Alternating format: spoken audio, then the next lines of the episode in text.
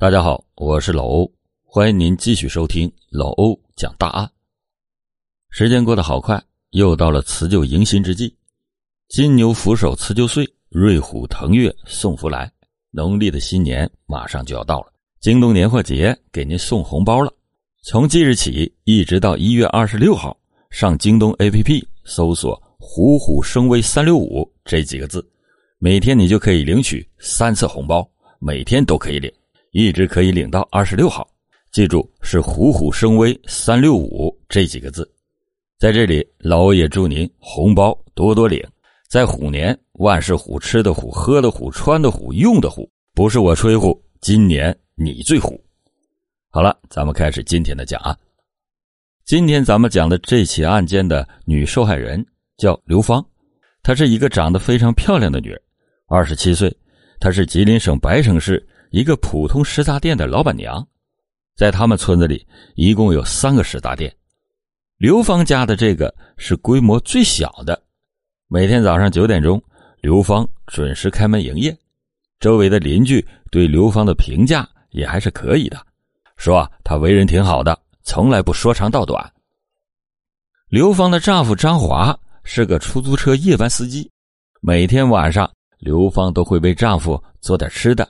等待她的归来，趁着丈夫吃饭的时候，夫妻两个就各自聊一聊自己遇到的趣事丈夫张华说：“这一刻是他感到最幸福的时候。”刘芳和丈夫张华已经结婚九年，两个人有一个四岁的女儿，这俩人几乎是从来也没有吵过架。张华本以为日子就会这样平淡而幸福的一直过下去，然而。在二零一四年十月十二日的这一天晚上九点多，当张华回到家中的时候，他发现他的妻子身中数刀，死在了自家的床上。刘芳下身赤裸，双手被反绑，腹部中刀而死。警方接到报警以后，马上分兵三路，迅速的开展工作。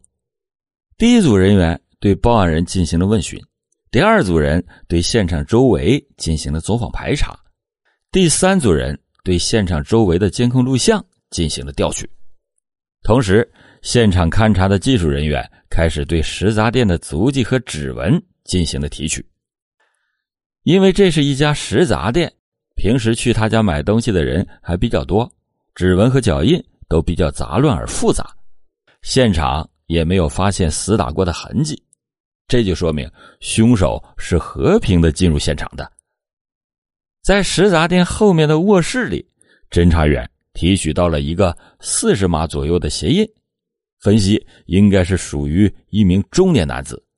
虽然食杂店平时人来人往，但是食杂店后面的卧室却只有刘芳和她的丈夫张华才会出入，而刘芳正是死在了这间卧室里。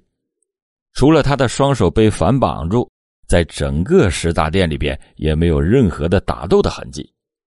那么，这枚足迹的主人是如何控制住刘芳，并且在卧室里将他残忍的杀害了呢？侦查员在食杂店的外墙上看到了一张出队的广告。原来是因为生意不好，半个月前刘芳就贴出了这张广告，这就意味着。为了清除食杂店里会有一些资金的流动，那么刘芳的死会与此有关吗？在向刘芳的丈夫张华了解食杂店具体情况的时候，他告诉侦查员，家里边确实有财物不见了，店里的一些烟，还有箱子里的一些钱都不见了。根据清点，食杂店一共丢了四条烟和钱箱里的五百多元钱。总价值还不到两千元。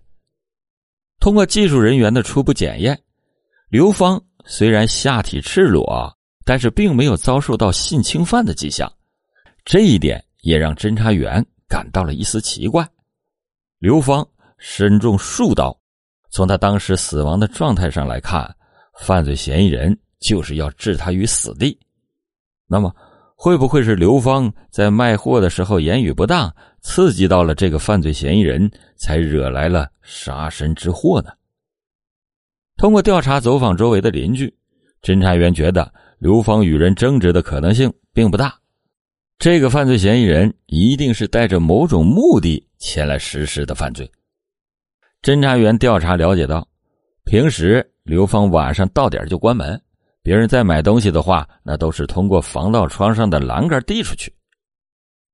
但是那天犯罪嫌疑人却能进到最里屋，警方就因此分析，有可能是熟人作案。如果是熟人作案，那么刘芳的丈夫张华。就显得有些可疑了。张华是个出租车夜班司机，每天都是凌晨他才会收工回家。可是，偏偏就在案发的这一天，张华九点多钟就回到了家，而张华也能不费一丝力气就带着刘芳进入到只有夫妻二人才会出入的卧室当中。在十月十二日的这天晚上，在这个不足二十平的食杂店里边，到底？发生了什么事情呢？本来应该在凌晨回家的张华，为什么在晚上九点多就回到家里呢？张华是个出租车的夜班司机，每天他需要交六十元的租车费，再加上车辆的各种损耗，一天下来他要赚到一百五十元钱，那才能够达到收支平衡。而白城市出租车的起步价只有五元钱，这就意味着张华。每天晚上至少要拉五十位客人，一个月才能勉强赚到三千元。为了生计，他在下午四点三十分接车之后，要一直干到凌晨才能收车回家。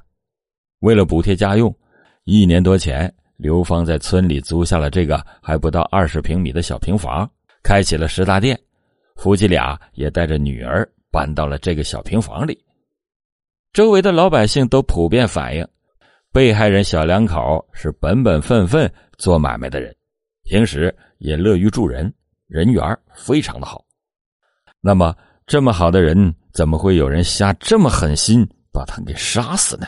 二零一四年十月十二日的一个周日晚上七点多钟，张华在路上寻找着打车的乘客，此时正是晚餐时分，打车的人并不多。想到这天晚上四岁的女儿被送到母亲家小住几天，食杂店只有妻子刘芳一个人，于是他就在晚上七点二十左右，张华拨通了妻子的电话，在电话里边两个人约好了，张华回家要接刘芳出去吃顿饭。但是，当张华挂断了刘芳的电话之后，打车的乘客就好像约好了一样，一波接一波的出现在了张华的视野里。他将一波又一波的客人送到了目的地之后，张华马上又想起了与妻子的约定，于是他就再次的拨打了刘芳的电话。但是这个时候，刘芳的电话已经处于关机状态了。由于家里经营食杂店，经常有村民要求送货。所以，刘芳的手机一般是不会关机的。此时，在张华的心中就有了一丝不祥的预感，于是他调转车头，往家的方向快速的开去了。由于丈夫晚上不在家，天黑以后，刘芳都会把卷帘门给锁上。但是，当张华赶到家的时候，他发现卷帘门虽然看起来像是关上了。但是轻轻一拉就能够给打开。张华一推里屋门，里屋的门还锁着。他拿着钥匙打开里屋门之后，也没有看到妻子。再到后面的卧室一看，这才看到妻子已经直挺挺的躺在那里了。张华没有想到，刚刚还在电话里边有说有笑的妻子，竟然以这种方式呈现在自己的面前。现在的张华。每天都在想，妻子在死的那一刻是该怎样的呼喊自己，自己为什么没有早点回来呢？张华的出租车装有 GPS 系统，根据出租车公司反馈回来的数据以及张华的通话记录，都能够印证他所说的这些细节。于是，张华的嫌疑被排除了。根据张华的描述，刘芳。应该是在十月十二日晚上七点二十分，他是在当天晚上两个人最后一次通话之后的两个小时内遇害的。这个时候的村民大多都已经吃完了晚饭，准备休息了。街面上已经很少有人走动，谁还会在这个时候到刘芳的小卖部里来呢？警方又调取了食杂店周围的监控视频，虽然没有监控探头能够直接拍到刘芳家的小卖部，但是如果犯罪嫌疑人要离开犯罪现场的话，必然要经过这些监控的下面。很快，一个穿着军大衣、骑着电动车的黑影。引起了侦查员的注意。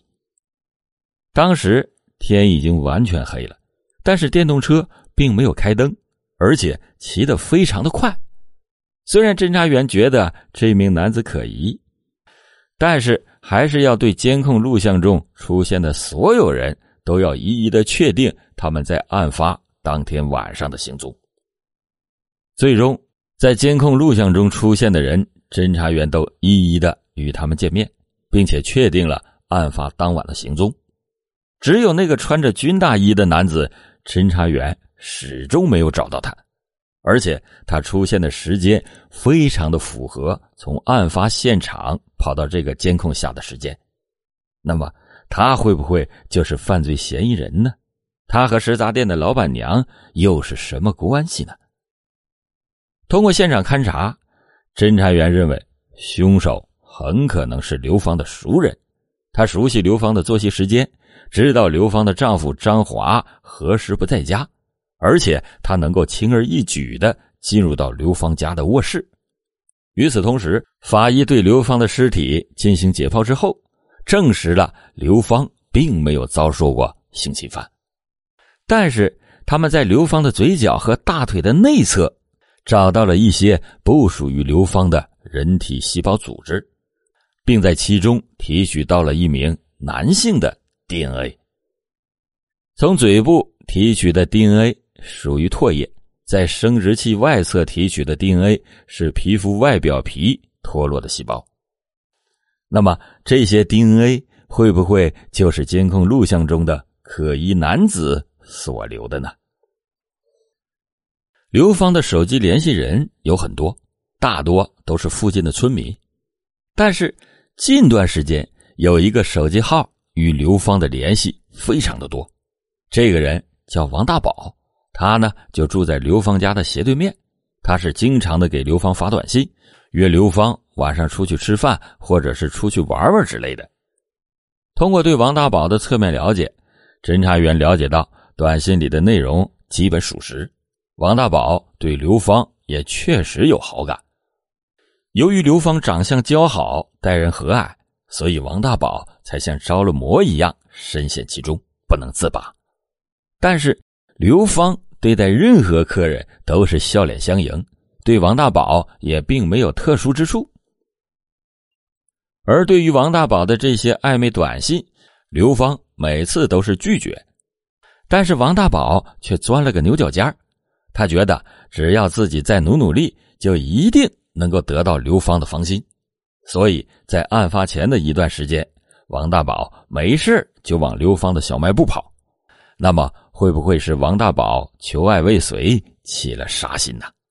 于是，侦查员就传唤了王大宝进行问询。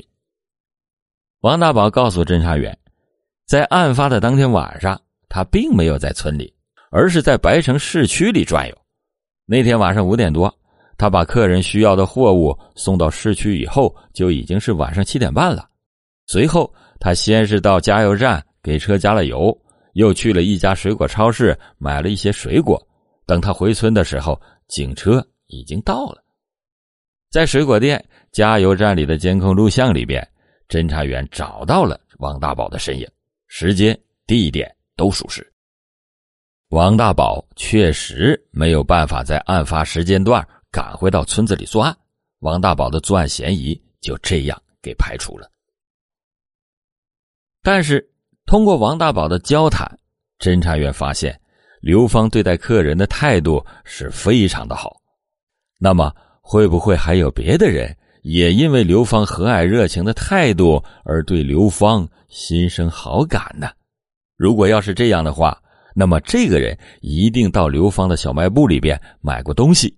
他也许和刘芳并不熟悉，甚至不知道刘芳的联系方式。也许他曾经在暗中观察过这个美丽的老板娘，也知道食杂店的作息时间。如果真的像侦查员猜测的这样，那么最近一段时间有没有可疑的人员在食杂店附近徘徊呢？侦查员在食杂店的附近展开了走访。住在食杂店附近的张大娘反映了一件事在案发的当天晚上，张大娘在刘芳家的食杂店里边买了一箱啤酒。她清楚的记得，当时还不到六点半，见时间还早。张大娘就索性的和刘芳聊起了家常。就在他俩正聊得高兴的时候，一名男子突然闯了进来。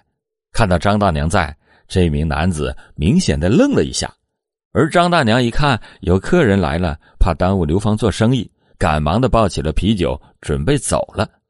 而这时，那名男子却热情的帮张大娘把啤酒搬到了屋外。张大娘说。这名男子没有购买任何东西就走了。由于他帮张大娘搬了啤酒，所以张大娘并没有察觉到有任何的不妥。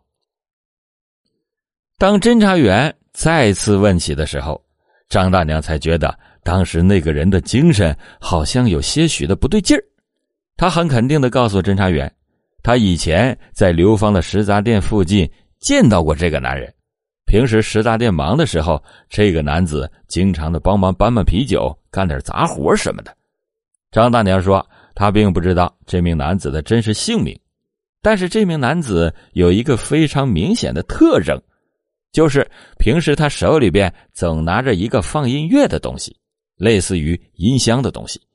大家也不知道他叫什么名字，就给他起了一个外号叫“大音箱”。附近还有几个村民也反映。确实有这么一个人，每天早出晚归，骑个电动车，放个录音机，身高能有一米七五左右，体型偏瘦，这些特征都与监控录像中的可疑男子非常的相似。那么，这个外号叫“大音箱”的男子，是否就是警方要找的那名犯罪嫌疑人呢？很快，警方就摸清了这个绰号叫“大音箱”男子的基本信息，他呢？叫李大国，三十七岁，曾经因为盗窃和抢劫被判刑过三次，现在在一个工地上打零工，和母亲一起居住。找到李大国之后，很快他就承认了他当天晚上的全部犯罪事实，而且 DNA 的比对结果也证实，遗留在刘芳尸体上的人体细胞组织正是李大国的。那么。李大国为什么要杀害刘芳呢？所有的这一切还要从李大国出狱之后讲起。在一年前，李大国刑满释放，回到了白城市，在一个工地上找到了一份搬砖的苦力活，每个月能赚到将近四千块钱。在白城市，这样的收入那也属于中等水平。每个月发工资的时候，他都会把工资一分不少的交给母亲。而每次李大国的母亲都会从中抽出一百块钱给李大国作为一个月的零花钱。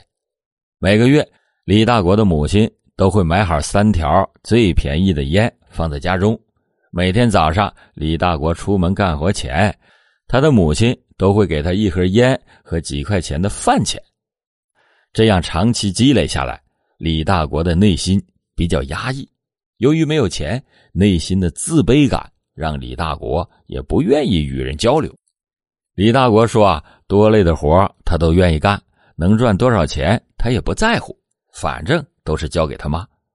但是每当他看到别人吃好东西、穿好衣服，看到别人家阖家团聚的时候，有妻子有孩子的时候，他的心里面就非常的压抑，于是逐渐的也产生了一种记恨心理。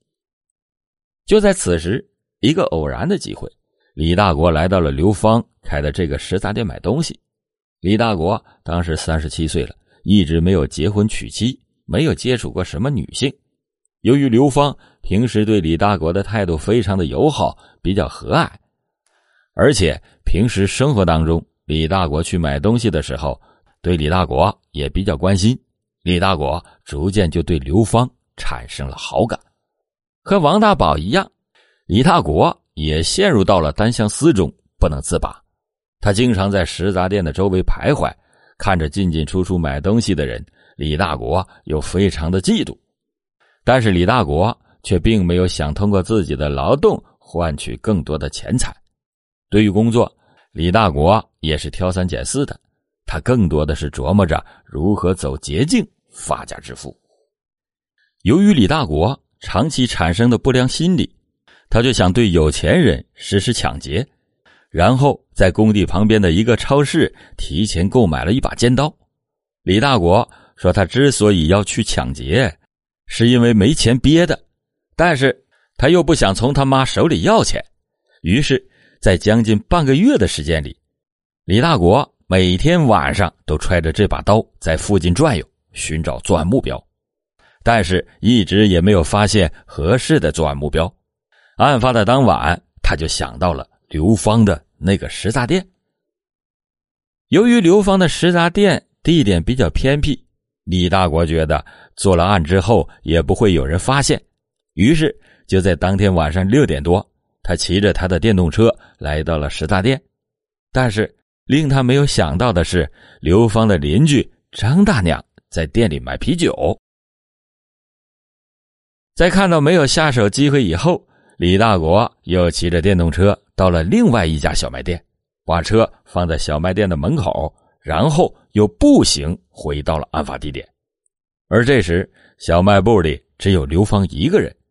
他借口要买挂面，就趁着刘芳蹲在柜台下面给他找挂面的时候，他一把将刘芳制服，并且拖到了卧室里。在卧室里边，李大国遭遇了刘芳的激烈反抗，于是他就掏出了之前购买的小刀，朝刘芳刺了过去。李大国又猥亵了刘芳的尸体。最后，他将柜台里面的几条烟和钱箱里的一些钱顺手给拿走，骑着电动车飞快的逃跑了。李大国口口声声的说，他是因为没有钱，不得已才要去抢劫的，但是他从没有想过通过学习新的技能去赚钱。在他的内心里，懒惰和不劳而获早已经根深蒂固。他根本就不想通过自己辛勤的工作来改变自己的生活，而正是李大国的这种贪念，将张华和刘芳这个原本温馨幸福的家给打碎了。老欧今天讲的这起案件，也提醒大家，在生活中一定要更多一些警惕和防范。好了，感谢你今天收听老欧讲答案，老欧讲大案，警示迷途者，唤醒梦中人。